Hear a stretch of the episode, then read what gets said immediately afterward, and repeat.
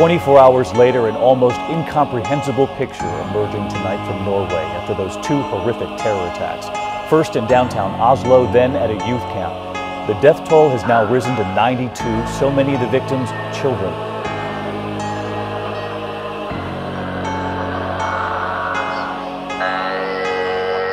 Im Namen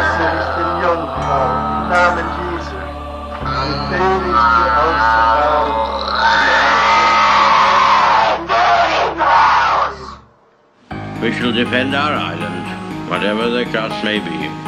We shall fight on the beaches. We shall fight on the landing grounds. We shall fight in the fields and in the streets. We shall fight in the hills. We shall never surrender. Aló, buena. Venga, por favor, a mi casa. Es que mi mamá está peleando. Por eso no Terror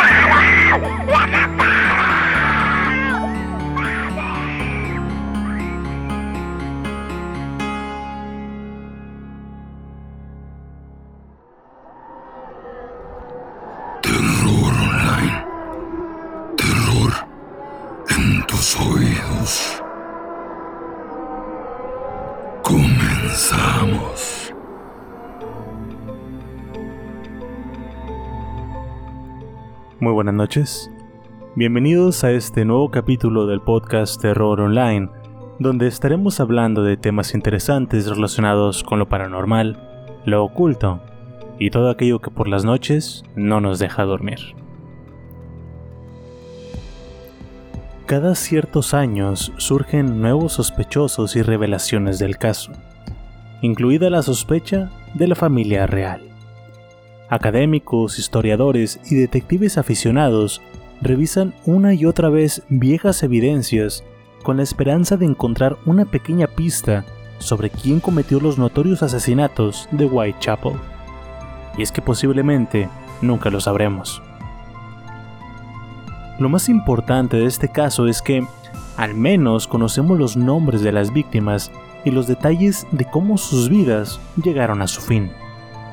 Las víctimas del asesino de Whitechapel eran de la clase más baja, mujeres que vivían en una extrema pobreza y que tenían que sobrevivir a base de la prostitución en las peligrosas calles del este de Londres.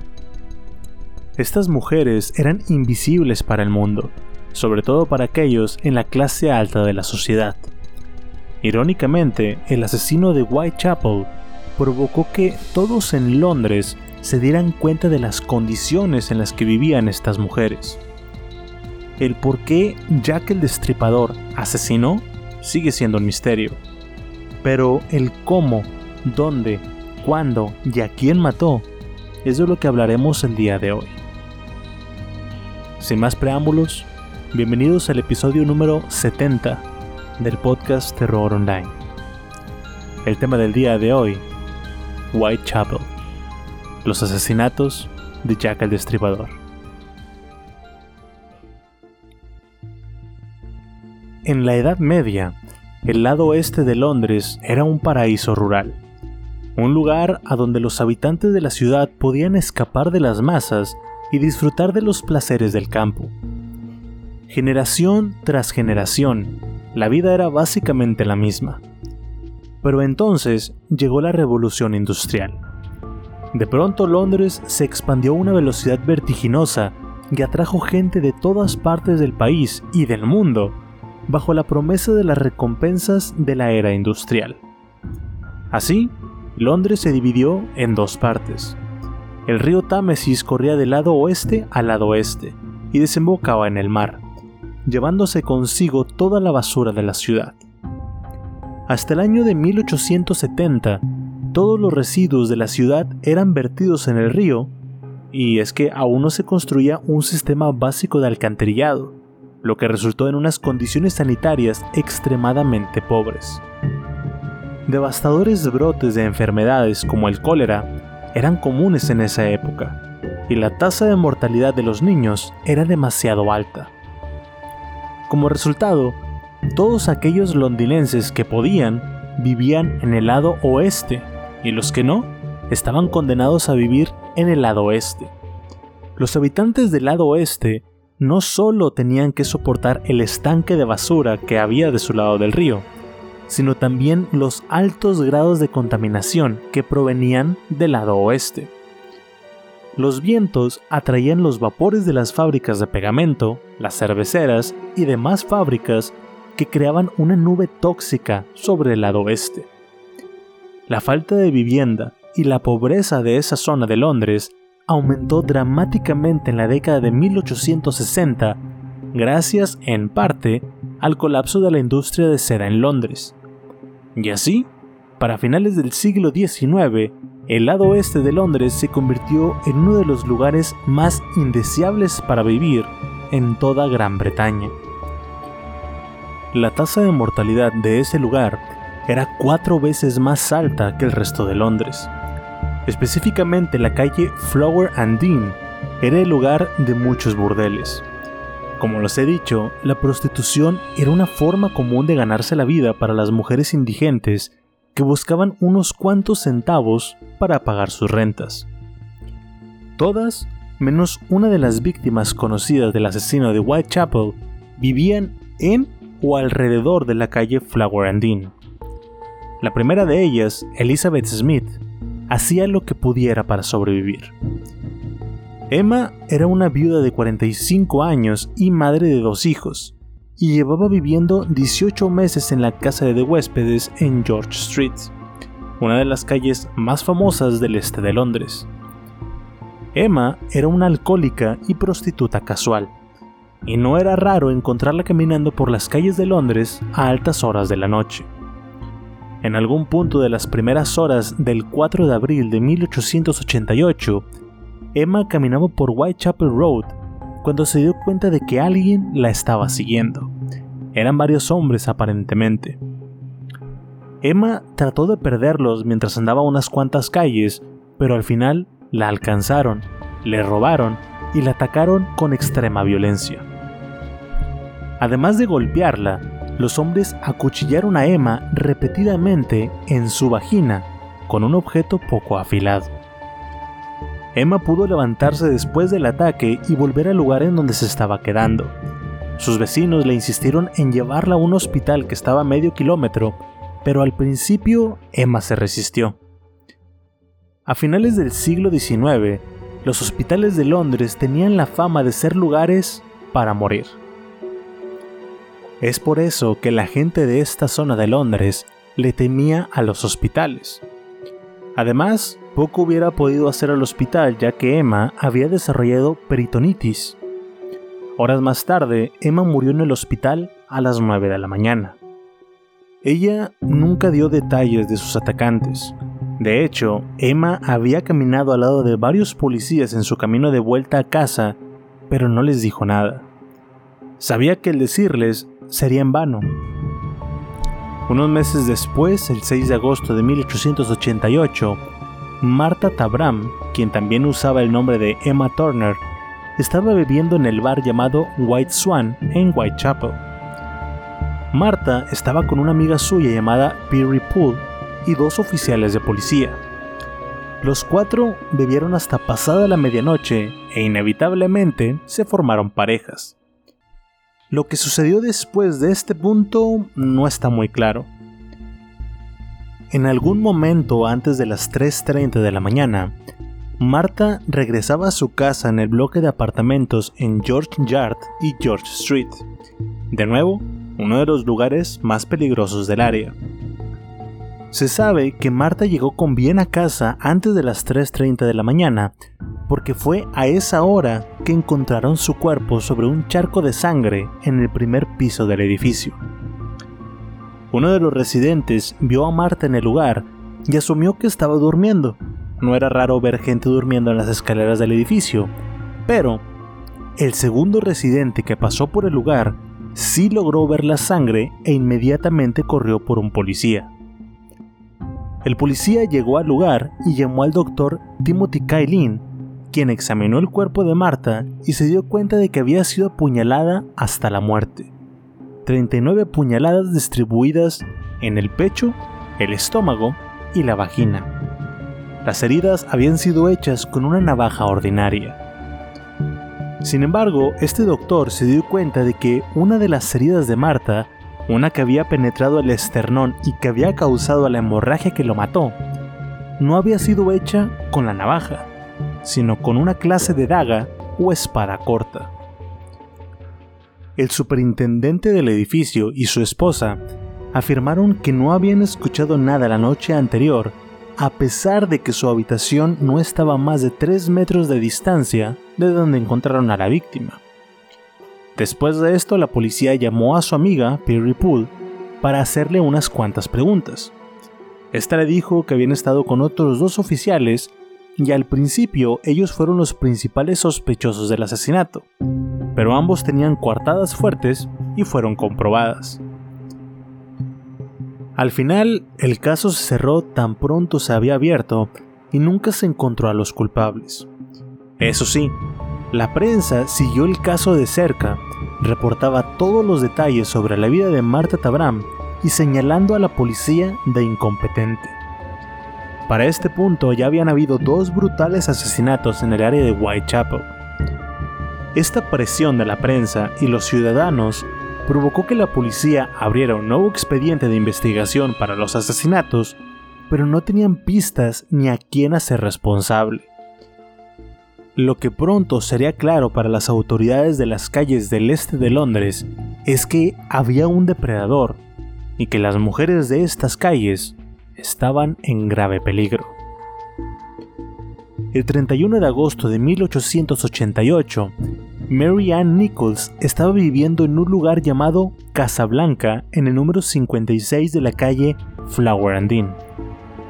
Mary Ann había pasado la mayor parte de sus últimos seis años viviendo en distintas workhouses o casas de trabajo que, para que sepan, estas eran instituciones destinadas a dar trabajo y un lugar en donde vivir a los más pobres, algo así como un refugio. Mary Ann vivía en estas después de haber terminado su matrimonio y abandonar a sus cinco hijos. Como muchas mujeres pobres que vivían en esa parte de Londres durante la época, Mary Ann eligió obtener su ingreso a través de la prostitución. Y esa noche del 31 de agosto, Mary Ann estaba tratando de calentarse frente a la chimenea de su casa cuando uno de los guardias del edificio la vio y le pidió que pagara su renta. Mary Ann debía cuatro peniques, pero no tenía dinero. Ya era después de la medianoche y como el guardia no dejaba de insistir, Mary Ann se vio obligada a ganarse el dinero de la única forma que sabía. Sin otra alternativa, Mary Ann salió a las frías calles durante la noche.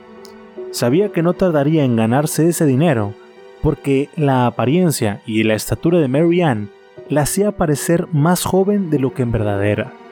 Tenía 44 años, pero realmente se veía de unos 30. De acuerdo a un amigo de Mary Ann que la vio cerca de la iglesia de Whitechapel alrededor de las 2.30 de la mañana, Mary Ann estaba completamente ebria esa noche. Poco después de las 3 de la mañana, un hombre del lugar llamado Charles Cross caminaba por la calle cuando se encontró con una pila de lo que creyó era basura. A pesar de que estaba completamente oscuro, Charles tuvo el presentimiento de que algo estaba mal con ese bulto y decidió acercarse a inspeccionarlo. Tenía razón lo que había encontrado era el cuerpo de Mary Ann Nichols. El cuerpo fue llevado a la morgue en donde el forense, el doctor Llewellyn, realizó la autopsia y ofreció detalles perturbadores de Mary Ann. Aparentemente llevaba muerta alrededor de 30 minutos al momento que fue encontrada. La cara y el cuello de Mary Ann estaba lleno de moretones, lo cual sugería que había sido sometida por el cuello y golpeada en la cara.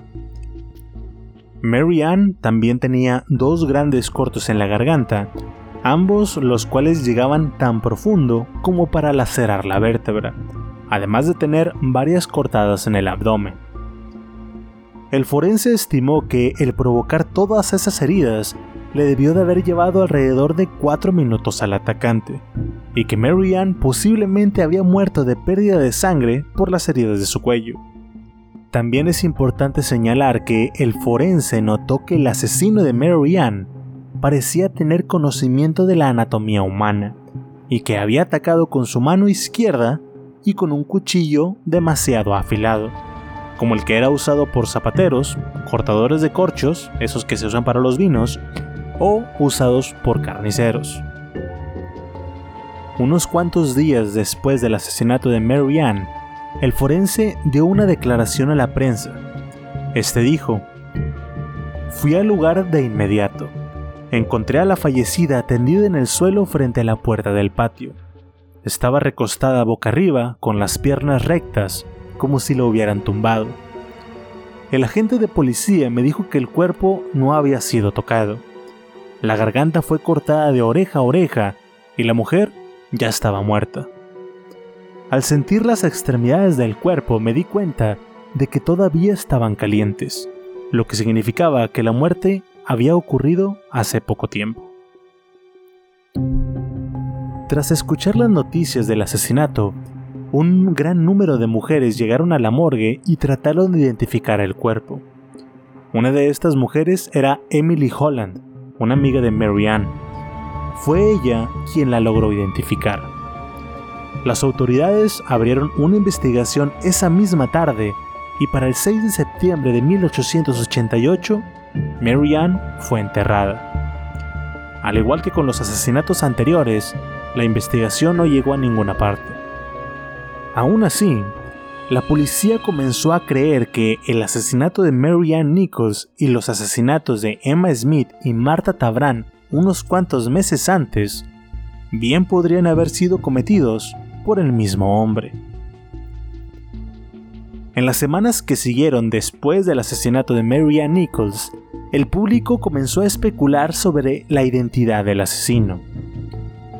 Gracias a los detalles que la prensa filtraba, muchos comenzaron a creer que el asesino debía de ser un personaje conocido del lado oeste, alguien a quien apodaban Leather Apron, o en su traducción, el delantal de cuero. Una nota del periódico Manchester Guardian describía al delantal de cuero como un hombre de aproximadamente un metro sesenta y de entre 38 a 40 años, de cabello negro y un pequeño bigote negro. Aparentemente, el famoso delantal de cuero aterrorizaba a las mujeres de las calles de Londres, las amenazaba, según los rumores, con un largo y filoso cuchillo. El 5 de septiembre de 1888, el periódico Star publicó un artículo de este personaje y especulaba que debía de estar involucrado en los asesinatos de Whitechapel. El párrafo decía lo siguiente. Su expresión es siniestra y llena de terror, según las mujeres que lo describen. Sus ojos son pequeños y brillantes.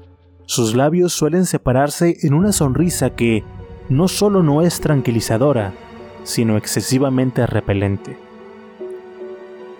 La identidad de dicho personaje recayó en un hombre llamado John Pfizer, también conocido como Jack.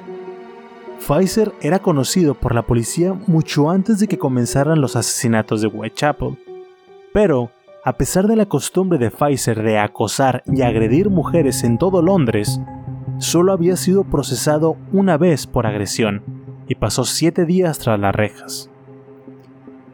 Cuando los asesinatos comenzaron, la policía arrestó a Pfizer el lunes 10 de septiembre de 1888, pero este tenía una coartada sólida la noche del asesinato de la siguiente víctima, y aseguró que él tampoco era el llamado delantal de cuero.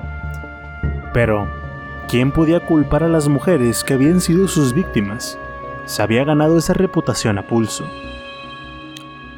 Las mujeres que el delantal de cuero atacaba eran siempre las más pobres y desesperadas de Londres. A finales del siglo XIX, las trabajadoras sexuales eran lo más bajo y degenerado de la sociedad. Mujeres que habían escogido, según muchos, el vicio y la pobreza en lugar del trabajo duro y la mejora propia. Era casi imposible que un hombre fuera arrestado por la violación o el acoso de una mujer que trabajaba como prostituta. Por eso Pfizer solo fue procesado una vez. Además, como les dije antes, no ayudaba que los más ricos y la clase alta en general tomaran como invisibles a las trabajadoras sexuales. Algo muy raro, considerando que la prostitución había existido en el lado oeste de Londres desde los principios del siglo XIV. Muchos habían decidido aceptar la idea de que la prostitución no existía, pero para la mayoría de las mujeres en Londres, la prostitución era parte de la vida. No fue sino hasta que la prensa comenzó a reportar las enfermedades de la prostitución en la Armada Británica, todos aquellos soldados que acudían a los servicios de estas mujeres, y cuando además la prensa comenzó a hablar sobre la existencia de prostitución infantil. Fue ahí cuando la prostitución comenzó a tomar relevancia. Una serie de artículos conocidos como El tributo a la doncella de la Babilonia moderna aparecieron en el periódico Paul Mall en julio de 1885, justo tres años antes de los asesinatos de Whitechapel. En estos artículos se describía la prostitución infantil y el esclavismo sexual en Londres. Su autor, W.T. Stead, fue encarcelado por cómo llevó a cabo la investigación del tema aparentemente usó métodos un tanto ilegales para hacer dicha investigación, aunque estos artículos influenciaron en la implementación de la enmienda de la Ley Penal de 1885. Esta enmienda incrementaba la edad de consentimiento de las niñas de 13 a 16 años. Volvió a criminalizar los actos homosexuales e impulsó a los ciudadanos a reportar las casas que operaban como burdeles a la policía. En lugar de ofrecer protección a las mujeres que trabajaban como prostitutas, esta última parte de la ley las hizo aún más vulnerables. En los años posteriores a la ley de 1886, la policía cerró cientos de burdeles en el lado oeste de Londres, obligando a las mujeres a trabajar en las calles sin protección de ningún tipo. Una de estas mujeres era Annie Chapman. Al igual que Marianne Nichols, Annie Chapman se había divorciado de su esposo pocos años antes de ser asesinada. Se casó en mayo de 1869. John y Annie Chapman eran una pareja feliz y tuvieron tres hijos entre el 1870 y 1880, dos niñas y un niño. Sin embargo, la tragedia los alcanzó en 1882. La hija mayor de los Chapman murió a los 12 años.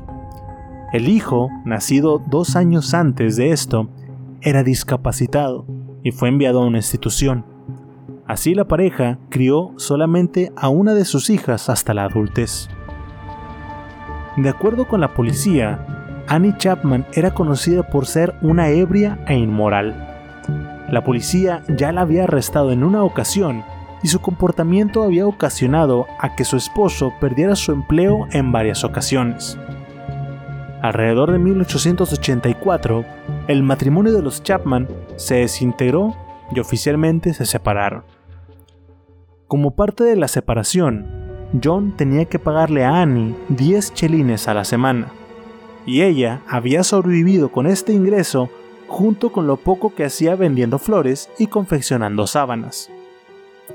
Cuando John murió en la Navidad de 1886, el ingreso de Annie se detuvo.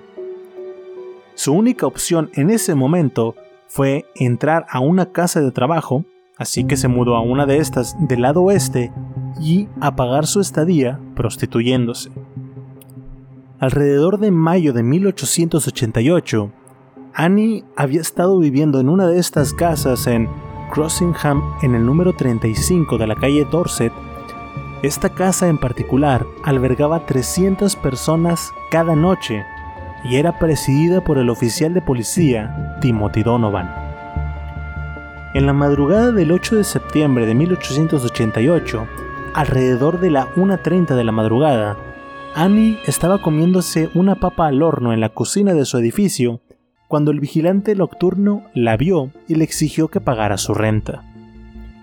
Annie no tenía dinero y fue a la oficina de Donovan para explicarle el por qué no tenía dinero. Resulta que no se había sentido bien en los últimos días e incluso había ido unos días al hospital. Ella no lo sabía, pero estaba muriendo de una enfermedad en los pulmones y el cerebro. No importó que estuviera enferma, Annie tenía que conseguir el dinero y salió a las calles. No sin antes decirle al guardia que le mantuviera una cama, que volvería pronto. Después de esto, se dirigió hacia un lugar llamado Spitalfields Market. Una mujer llamada Elizabeth Long le reportó a la policía que había visto a Annie Chapman alrededor de las 5.30 de la mañana en Hambury Street. Elizabeth había estado caminando por los mercados temprano esa mañana y de acuerdo con su testimonio, vio a Annie parada junto a las persianas de la casa número 23 de la calle Hanbury con un hombre. Escuchó que el hombre le preguntó a Annie, ¿podrías? A lo que ella le contestó, sí. Aún con la poca luz de la madrugada, Elizabeth pudo ver bien a Annie, pero la cara del hombre no la pudo ver bien. Elizabeth le dijo a la policía que este hombre era solo unos pocos centímetros más alto que Annie lo que significaba que tenía una estatura de 1,65 m aproximadamente. El hombre, dijo, tenía tal vez unos 40 años, vestía un sombrero de detective, un abrigo largo y oscuro, tenía, según Elizabeth, una apariencia gentil y también señaló que el hombre parecía un extranjero, palabra que usaban para referirse en esa época a los judíos. Justo momentos antes de que Elizabeth viera a Annie, Albert Kadosh, un carpintero que vivía en el número 27 de la calle, escuchó a Annie desde el patio trasero de su casa. Albert no pudo ver nada, pero escuchó a una mujer que gritó no.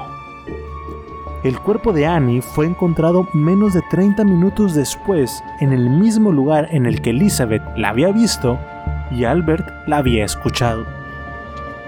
El hombre que descubrió el cuerpo fue John Davids, quien vivía en el número 29 de Hanbury Street. Este alertó a otros hombres que vivían en la misma calle antes de ir a la estación de policía. Después de esto, el cuerpo de Annie fue llevado a una morgue localizada en la calle Old Montage, la misma morgue a la que habían llevado el cadáver de Mary Ann Nichols, y Annie tenía 47 años al momento de su muerte un cirujano llamado George Phillips realizó la autopsia de Annie. En su reporte se describió el extremo salvajismo del cual fue víctima.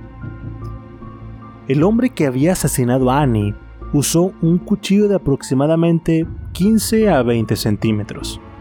Probablemente lo siguió usando hasta que Annie cayó inconsciente. Después usó este cuchillo para realizar una larga incisión en su cuello. Una gran parte de la sangre del cuerpo de Annie fue drenada por esta herida, por lo que su tiempo de muerte es difícil de establecer. El hombre que cortó la garganta lo había hecho tan profundo que parecía que había intentado cortarle la cabeza entera. También abrió el abdomen de Annie y removió una pequeña porción de sus intestinos para después colocarlo sobre su hombro derecho. Sobre el hombro izquierdo de Annie estaba su estómago. Además, parte de su anatomía estaban desaparecidas, incluida parte de su pared abdominal, la mayor parte de su vejiga y partes de su vagina. El doctor también notó en el reporte que para realizar todas estas mutilaciones, el asesino debió de haber estado trabajando en el cuerpo por aproximadamente una hora, pero parece ser que lo había logrado en apenas 15 minutos. La prensa dio a conocer los detalles del asesinato de Annie con gran detalle, describiendo todo muy bien. El apetito del público por información de los asesinatos era tal que, de acuerdo a los periódicos, miles de personas visitaron la escena del asesinato en el número 29 de Hanbury Street en los días posteriores al asesinato. Después, las casas cercanas comenzaron a cobrarle a los curiosos una pequeña suma para recrear el crimen. La investigación del caso de Annie se abrió el 10 de septiembre y la prensa comenzó a atacar a las autoridades por su ineptitud. El New York Times escribió, La policía y los detectives de Londres son probablemente los más estúpidos del mundo. Con esto vinieron más artículos que dieron a conocer que para muchas mujeres ese era el día a día, y más gente cada día comenzó a decir que si la víctima hubiera sido del lado oeste, seguramente ya habrían atrapado al asesino. El punto fue que, mientras que la prensa, el gobierno y los ciudadanos peleaban, dos víctimas más fueron asesinadas en las calles de Whitechapel. Elizabeth Stride nació en una pequeña aldea cerca de Gothenburg, en la costa este de Suecia, en 1843. Una vez que fue suficientemente mayor, salió de casa a buscar empleo como sirvienta, pero cuando cumplió 21 años, Elizabeth comenzó a trabajar oficialmente como prostituta. En 1865, Elizabeth estuvo un corto periodo en el hospital después de dar a luz a un hijo que nació muerto, y para que le dieran tratamiento por una enfermedad venérea. Para el año de 1866, Elizabeth sabía que debía de salir de Gothenburg y usó parte de una herencia que había recibido de su madre para salir de ahí. Después, Elizabeth consiguió trabajo como sirvienta en Londres y para el año de 1869 se casó con un hombre llamado John Thomas Stride. El matrimonio de los Stride duró 12 años antes de que se hiciera pedazos aparentemente por el alcoholismo de Elizabeth, y en el año de 1881, Elizabeth y John se separaron oficialmente. Elizabeth al principio se fue a vivir a Brick Lane, pero para el año de 1884 ya estaba viviendo en los barrios bajos de la calle Flower and Dean, de nuevo trabajando como prostituta. En 1886 encontró el amor de nueva cuenta cuando conoció a un hombre llamado Michael Kidney y se mudó a su casa en la calle Dorset.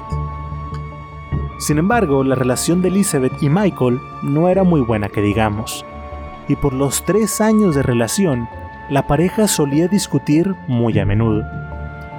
Elizabeth dejaba a Michael por semanas en ocasiones y era frecuentemente arrestada por estar demasiado borracha o por alterar el orden público. En la mañana del domingo 29 de septiembre de 1888, Elizabeth estaba viviendo en una casa de huéspedes en el número 32 de Flower and. Después de pasar unas horas bebiendo con la portera, también llamada Elizabeth, pero de apellido Tanner. Nuestra primera Elizabeth salió a las calles sola después de beber. Esa noche estaba lloviendo y Elizabeth debió de haberse refugiado en alguna de las casas cercanas. Lo que se sabe es que en algún punto terminó en la calle Werner. El edificio en el número 40 de esta calle era la sede de un club político. Ese domingo el club había llevado a cabo un evento que se extendió hasta después de la medianoche. Louis Dimschitz, uno de los miembros del club, salió del lugar por el patio alrededor de la 1.30 de la mañana cuando vio un bulto en el suelo. Louis encendió un cerillo para poder ver bien y fue ahí cuando se dio cuenta de que era un cuerpo humano. La garganta de Elizabeth había sido cortada. El corte cercenó la arteria carótida, matándola en cuestión de segundos. Ahora, esa misma noche, en otra parte del este de Londres, un oficial de policía arrestó a una mujer llamada Catherine Eddowes por estar demasiado ebria. El oficial la llevó a la estación y la encerró en una celda, pero para la una de la mañana, Catherine ya estaba lo suficientemente sobria para ser liberada. Para que la conozcan un poco, Catherine solía beber demasiado Nació en el año de 1842 y fue una de las 11 que se convirtieron en huérfanas en 1857 cuando su padre murió. Catherine nunca se casó, pero tuvo tres hijos con un hombre llamado Thomas Conwat, quien eventualmente la dejó por su alcoholismo. En 1881, Catherine se mudó a una casa de huéspedes en el número 55 de la calle Flower and y ahí Catherine conoció a un hombre llamado John Kelly, con quien rápidamente formó una relación. Catherine continuó bebiendo, pero de acuerdo con John, a un nivel más moderado. En septiembre de 1888, la pareja salió de viaje y regresaron a Londres el jueves 27 de septiembre, sin ningún centavo para pasar la noche. Al día siguiente, John se hizo de algo de dinero al empeñar sus botas y el dinero lo usaron en comida y en alcohol. El sábado por la mañana, Catherine le dijo a John que buscaría a su hija para pedirle algo de dinero, pero esa noche lo que en verdad pasó fue que quedó demasiado intoxicada y en la celda de una prisión. Volvemos. Cuando el oficial la dejó salir de su celda era aproximadamente la una de la mañana. Aparentemente caminó en dirección contraria a su casa. La caminata de no más de 10 minutos desde la estación la llevó a un área llamada Plaza Mitre, el lugar en donde fue asesinada. Su cuerpo fue encontrado a la 1.45 de la mañana por un policía local. Su garganta había sido cortada hasta llegar a la espina.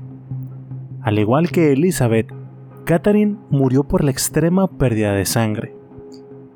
Pero, a diferencia de Elizabeth, el cuerpo de Catherine fue horriblemente mutilado post-mortem.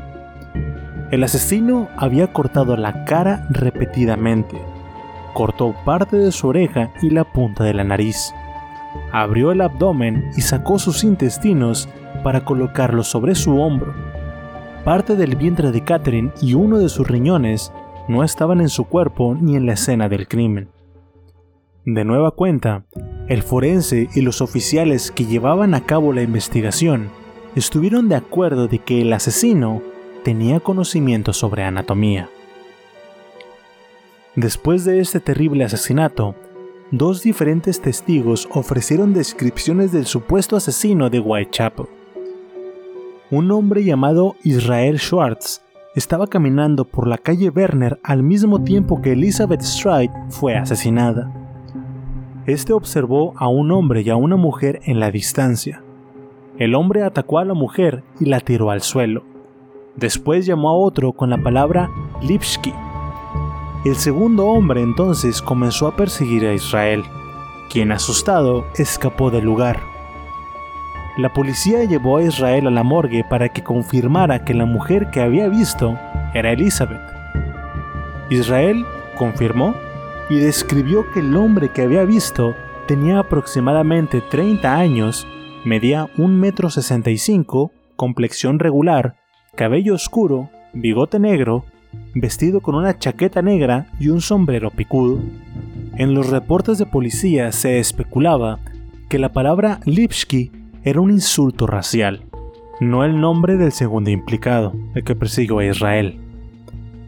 Casi a la misma hora, un testigo emergió en el caso de Catherine para describir al hombre que estaba con ella poco tiempo antes de ser asesinada. El testigo era Joseph Laundy, quien afirmaba que había visto a Catherine con el hombre en la esquina de la Plaza Mitre alrededor de la 1.35 de la mañana. Joseph solo pudo ver a la mujer de espaldas, pero pudo ver claramente al hombre. Lo describió aproximadamente de 30 años, 1.65 de altura, complexión regular y bigote negro. El hombre, según él, tenía apariencia de un marinero. Vestía una chaqueta color pimienta, una mascada roja y sombrero picudo. Para este punto, el asesino de Whitechapel había asesinado a un total de cuatro, posiblemente seis mujeres, dos en la misma noche, y la policía no tenía ni idea de qué hacer ni dónde buscar. Inicialmente, la División de Policía Metropolitana de Whitechapel estaba a cargo de la operación, el detective a cargo era el inspector Edmund Reed. Cuando Mary Nichols fue asesinada, tres detectives fueron enviados desde Scotland Yard para ayudar a la investigación. Y cuando Catherine Eddowes fue asesinada, la policía de la ciudad de Londres también se metió al caso. Horas después de que la policía encontrara el cuerpo de Elizabeth Stride y Catherine Eddowes en las primeras horas del domingo 30 de septiembre, miles de personas se juntaron en las calles en señal de protesta. Una audiencia pública tuvo lugar a las 3 de la tarde ese día en Victoria Park, durante la cual un gran número de protestantes atacaron la casa del secretario Matthew y del Sir James Warren, el comisionado de policía. La atmósfera del lugar, después, cambió de ser una agresiva a una festiva. Varios vendedores llegaron al lugar y empezaron a vender comida y bebida a los curiosos que estaban ahí no por la protesta, sino por estar cerca de la escena del crimen.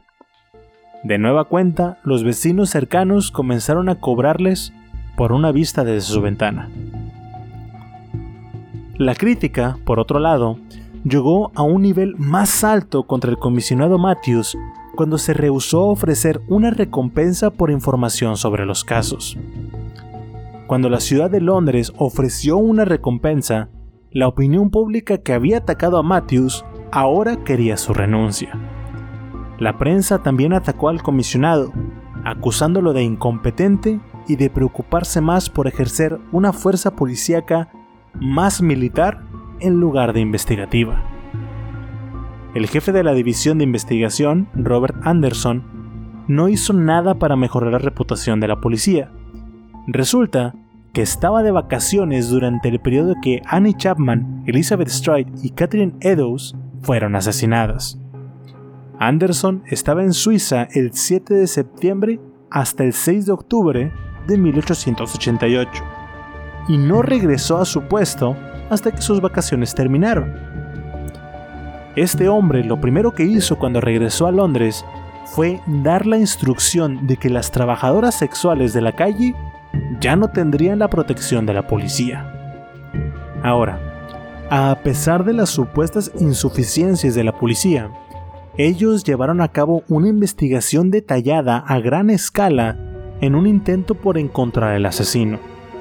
De hecho, los procedimientos seguidos por la policía en la persecución del asesino de Whitechapel formaron la base del trabajo policial moderno y sentaron un precedente sobre cómo lidiar con los asesinos seriales mucho antes de que el término entrara en uso. La policía entrevistó a más de 2.000 personas durante el curso de la investigación, más de 300 fueron considerados sospechosos y se hicieron aproximadamente 80 detenciones. La policía llevó a cabo cateos en un intento de encontrar pistas y recolectó una gran cantidad de evidencia forense de las escenas del crimen. La costumbre del asesino de Whitechapel de mutilar los cadáveres de las mujeres a las que asesinó y extraer ciertos órganos, ya sean enteros o en partes, convenció a los investigadores de que se debía de tratar de algún carnicero o un cirujano. Sin embargo, todos estos eventualmente fueron descartados de la investigación. La policía también apuntó a aquellos que trabajaban en los barcos, aquellos que se trasladaban por el Támesis hacia y desde Europa continental. La reina Victoria incluso dio su opinión en la investigación. Dijo que el asesino debía de venir de un barco de ganado, pero esta pista tampoco llegó a ningún lado. Un psiquiatra de nombre L. Forbes Winslow dio la idea de que el asesino bien podría ser alguien de la alta sociedad.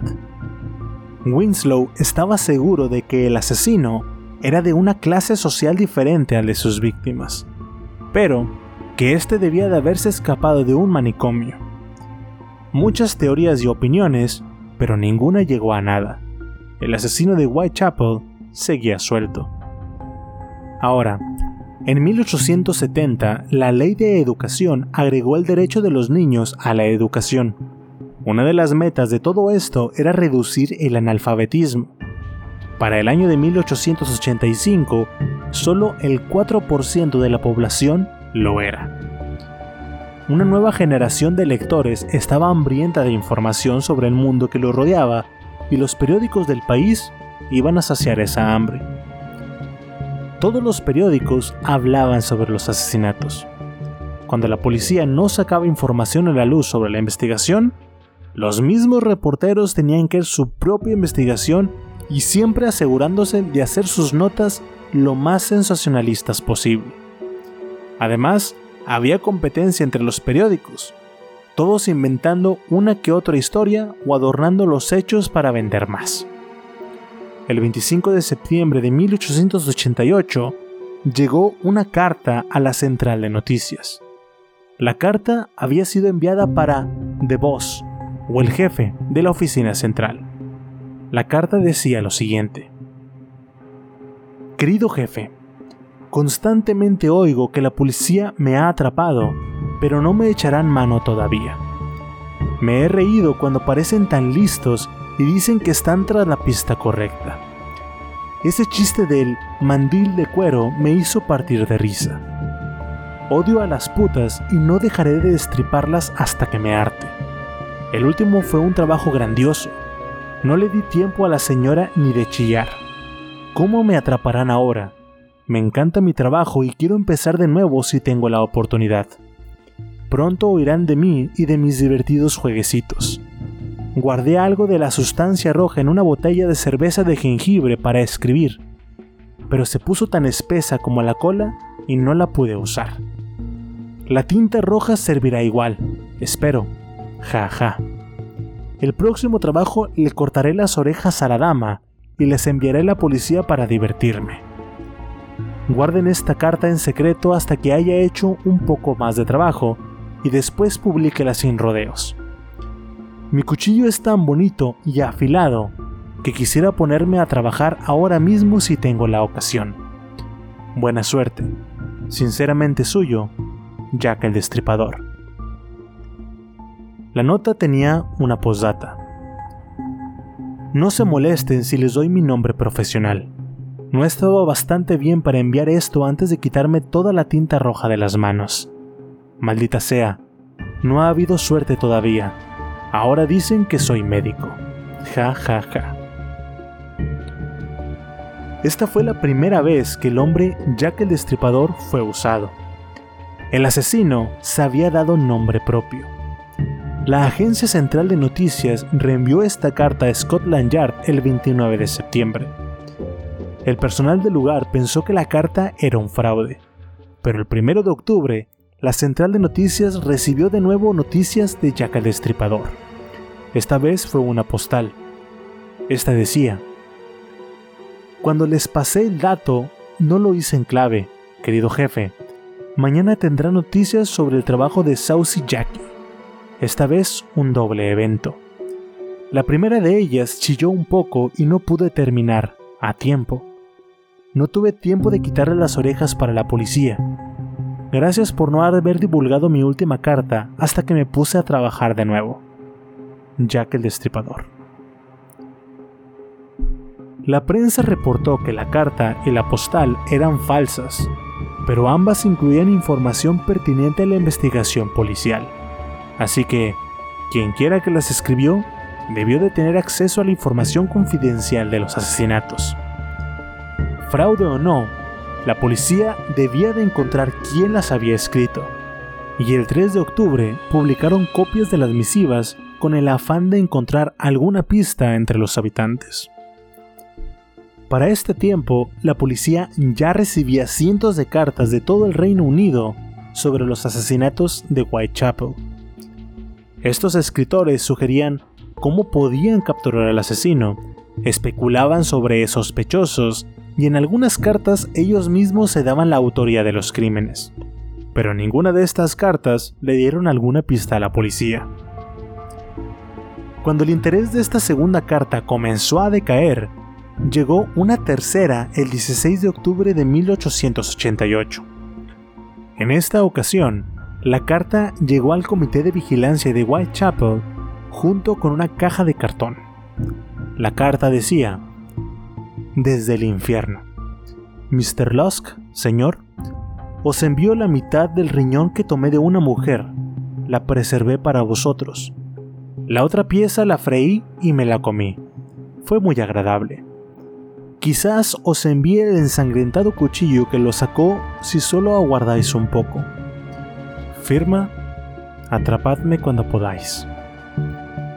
Dentro de la caja de cartón, el señor Lusk encontró la mitad de un riñón humano preservado en etanol. El expediente de la investigación sobre los asesinatos incluye 11 posibles víctimas y cómo el asesino nunca fue atrapado. Es imposible saber si cometió más asesinatos fuera de Londres. Dicho esto, la mayoría de los historiadores se adhieren a la teoría de las cinco canónicas, incluyendo los cuatro asesinatos ya cubiertos y un quinto y último, el de Mary Jane Kelly. Mary es, al menos, la última víctima de quien se conoce. Se sabe que tenía 25 años, medía 1,70 metro 70, era rubia y de ojos azules.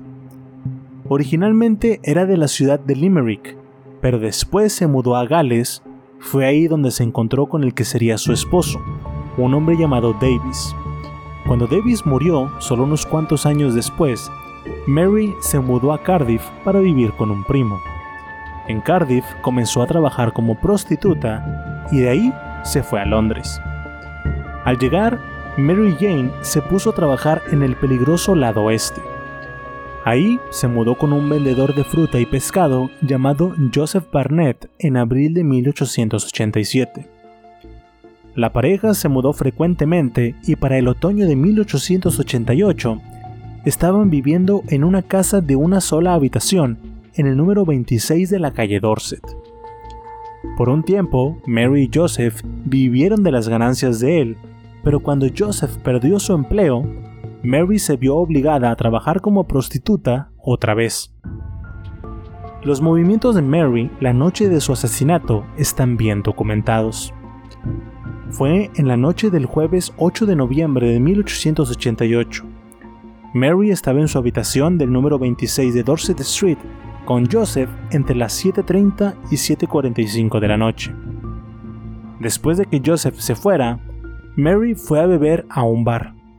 Mary no era una alcohólica, pero esa noche en particular bebió de más. Fue vista regresando a su habitación con un hombre de aproximadamente 35 o 36 años. Llevaba una gabardina larga y un sombrero bombín alrededor de la medianoche. Ebria, Mary comenzó a cantar y de acuerdo a los vecinos, esto duró hasta después de la una de la mañana. A continuación, un vecino y amigo, George Hutchinson, se topó con Mary en Commercial Street, cerca de la calle Flower Dean, a las 2 de la mañana. Mary le pidió dinero prestado, a lo que Hutchinson le dijo que no tenía dinero. Así que Mary se acercó a un hombre que estaba por el lugar. Hutchinson miró bien a este hombre y más tarde lo describió como de tez oscura, judío en apariencia, con un bigote abultado, ojos oscuros y cejas tupidas. El hombre llevaba un sombrero de fieltro, un abrigo largo y oscuro, con cuello blanco y corbata negra. También llevaba una cadena de oro en el chaleco con una gran piedra roja colgando de ella. El hombre medía aproximadamente un metro sesenta y parecía tener 35 años. Mary y este hombre se dirigieron a su habitación. El siguiente testigo de la noche fue una mujer llamada Elizabeth Prater, una vecina de Mary. Elizabeth describió haber sido despertada entre las 3.30 y 4 de la mañana por un grito de ¡Oh, asesino! Elizabeth explicó que no era inusual escuchar gritos en medio de la noche en el vecindario en el que vivía, y por lo tanto no pensó más en ello. No fue sino hasta las 10.45 de la mañana del viernes 9 de noviembre que Henry Bowyer, el asistente del propietario del edificio, entró a la habitación de Mary y encontró una escena horrible. Henry fue por el propietario John McCarthy quien describió lo que vio de la siguiente manera. Se parecía más al trabajo del diablo que el de un hombre. Había oído mucho sobre los asesinatos de Whitechapel, pero declaro ante Dios que nunca había esperado ver un espectáculo como este. Toda esta escena es más de lo que puedo describir. Espero no volver a ver algo así. Según el informe de la autopsia, el cuerpo de Mary Jane Kelly estaba desnudo en la cama con la cabeza girada sobre la mejilla izquierda. Sus piernas estaban abiertas de par en par, y toda la superficie del abdomen y los muslos habían sido despellejadas. El asesino había vaciado la cavidad abdominal de Mary, sus órganos ya no estaban. Le había quitado los senos y la carne del cuello hasta llegar al hueso. El asesino también había mutilado la cara de Mary, quitándole parcialmente la nariz, las mejillas, las cejas y las orejas. La policía encontró varias partes del cuerpo esparcidas por la habitación. El útero, los riñones y uno de los pechos de Mary estaban debajo de su cabeza. Su otro pecho fue encontrado por donde estaba su pie derecho. Su hígado fue encontrado entre sus pies y sus intestinos estaban del lado derecho de su cuerpo y su vaso estaba en la izquierda. La piel y la carne tomadas de su abdomen y muslos estaban apilados en una mesita de noche junto a la cama. Walter Dew fue el primer oficial en la escena y mencionó que había pedazos de carne por todas partes que hasta resbaló, empapándose de la sangre de la víctima. Finalmente, el cuerpo de Mary Jane Kelly fue enterrado el 19 de noviembre de 1888 en el cementerio de Leicester. La nueva política de la policía de mantener a la prensa a obscuras en su investigación mató el interés del público en el caso de los asesinatos de Whitechapel. El asesinato de Mary Jane Kelly había sido el más horrible hasta el momento, pero sin los detalles del caso, la prensa miró hacia otro lado. La investigación policíaca continuó por varios años después del asesinato de Mary, pero nunca llegó a una conclusión. La policía, en el curso de su investigación, nombró a 100 sospechosos, y los historiadores agregaron más a la lista en los años siguientes. Pero de esta lista, hubo 5 en los que la policía trabajó arduamente. Tres de estos cinco sospechosos aparecieron en un documento conocido como el Memorándum de Magnanten. Sir Melville Magnanten se convirtió en ayudante del jefe de policía en junio de 1889 y participó activamente en la investigación de los asesinatos de Whitechapel entre 1889 y 1891. En algún punto de la década de 1890, McNaughton escribió un informe nombrando a tres posibles sospechosos, pero después este informe recibió muchos cambios. En 1959, un periodista llamado Daniel Farson estaba entrevistando a Lady Christabel Aberconwat, la hija de Magnanten, sobre un tema diferente cuando descubrió que ella llevaba una copia del informe original de su padre. La diferencia entre ambos era enorme. Lo más interesante es que el informe oficial eliminaba la firme convicción de Magnanten de que Montage D. Druid fue el asesino. Montage G. Druid nació en 1857. Se graduó del Colegio de Oxford antes de asumir un trabajo como maestro en un internado. Después de que el padre de Druid murió en septiembre de 1886, su madre se volvió suicida y fue ingresada en un asilo. Magnanten alegó en su informe que Druid era médico, estaba sexualmente loco y que su propia familia creía que él era el asesino de Whitechapel. Sin embargo, Druid no era médico y Magnanten nunca ofreció pruebas de su acusación. Al final, Druid se suicidó el 1 de septiembre de 1888 y su cuerpo fue sacado del río Támesis el 31 de ese mes. El segundo hombre descrito en el informe fue Aaron Kosminski, Kosminski era un nombre polaco judío que vivía en el lado este de Londres. Según Magnanten, Kosminski se había vuelto loco debido a muchos años de vicios en solitario. Sentía un gran odio hacia las mujeres y tenía fuertes tendencias homicidas. Kosminski también era el sospechoso favorito de Sir Robert Anderson. Poco se sabe sobre Kosminski aparte de que nació alrededor de 1865 y que emigró a Inglaterra en 1882.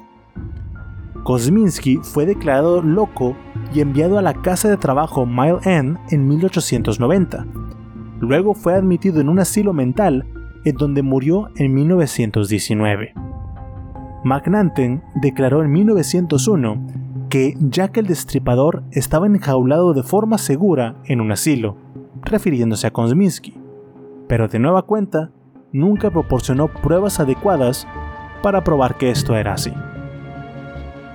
El tercer sospechoso en el informe fue Michael Hostrom, el hombre al que Magnaten se refería como un médico ruso loco y convicto. Sin duda, un maníaco homicida. Ostrom era un estafador de bajo nivel y mezquino ladrón que, al igual que el infame delantal de cuero, era violento con las mujeres. Sin embargo, podemos descartar a Ostrom inmediatamente porque un erudito del caso de Jack el Destripador descubrió más tarde que Ostrom fue arrestado en París en julio de 1888 y retenido hasta noviembre de 1888, cuando fue condenado a dos años en una cárcel francesa. El cuarto hombre de ser sospechoso fue Francis Tumblety. Una carta fechada en septiembre de 1913 describe al apodado Dr. T como sospechoso. Tumblety era un estadounidense y un visitante regular en Inglaterra. Llegó a Liverpool en junio de 1888 y entre junio y noviembre de ese año fue arrestado y acusado de actividades homosexuales con cuatro hombres. También se le inculpó el 12 de noviembre de 1888 por la conexión con los asesinatos de Whitechapel, pero el por qué lo inculparon no se sabe. Esa evidencia se perdió para siempre en la historia. Lo que sí se sabe es que Tumblety odiaba a las mujeres, especialmente a las prostitutas. Tenía un buen conocimiento de la anatomía y tenía una curiosa colección personal de partes humanas, incluyendo un útero. La policía permitió que Tumblety fuera puesto en libertad bajo fianza el 16 de noviembre y este huyó de Inglaterra hacia Francia, para más tarde regresar a la ciudad de Nueva York. Tumblety vivió sus últimos días en Rochester, Nueva York, en donde murió en 1903. El último sospechoso considerado por las autoridades fue George Chapman. Chapman era un emigrante de Polonia que cambió su nombre cuando llegó a Inglaterra en 1887. Antes se llamaba Severin Klosowski es importante destacar que Klosowski tenía habilidades quirúrgicas y vivía y trabajaba en el lado oeste de Londres en el momento de los asesinatos de Whitechapel. El inspector a cargo de la investigación sospechó que Chapman era el asesino, pero sus sospechas se basaron en lo que podría describirse como una coincidencia. Chapman había estudiado medicina, vivía en George Yard donde Marta Tabrán fue asesinada. Había atacado una vez a su esposa con un cuchillo y había salido de Londres hacia Estados Unidos al mismo tiempo que los asesinatos cesaron. En 1901, 13 años después de los asesinatos de Whitechapel, Chapman mató a tres mujeres envenenándolas y fue ahorcado por esos crímenes en 1903. Como les dije al principio, hay muchas teorías. Estos son los hechos que se tienen, la investigación que se llevó a cabo, pero por ahí hay rumores sobre que la familia real estaba involucrada. También se dice que esto no fue más que parte de una conspiración más grande de un templo masónico.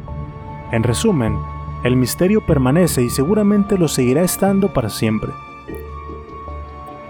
La historia de Jack el Destripador ha servido de combustible para una gran cantidad de obras y trabajos variados en la historia.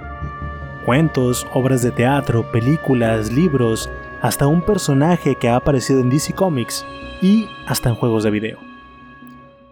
Espero que esta información y los cinco principales sospechosos los hagan pensar un poco y se den cuenta de que una que otra cosa encaja los testimonios de las víctimas, las horas, los lugares, el historial de las víctimas y su perfil que, como ya se debieron de haber dado cuenta, no solo se basaba en el género o la profesión de sus víctimas. Eso es todo por el día de hoy. De nuevo, mi nombre es Alex Deschane y los invito a darle follow a este podcast y a la página de Facebook, Instagram y Twitter con el mismo nombre, Terror Online, donde estaré publicando imágenes relacionadas con el podcast del día de hoy. Si ya le dieron like y follow, se los agradezco muchísimo.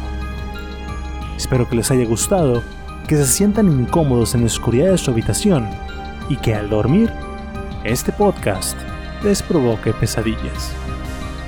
Hasta luego.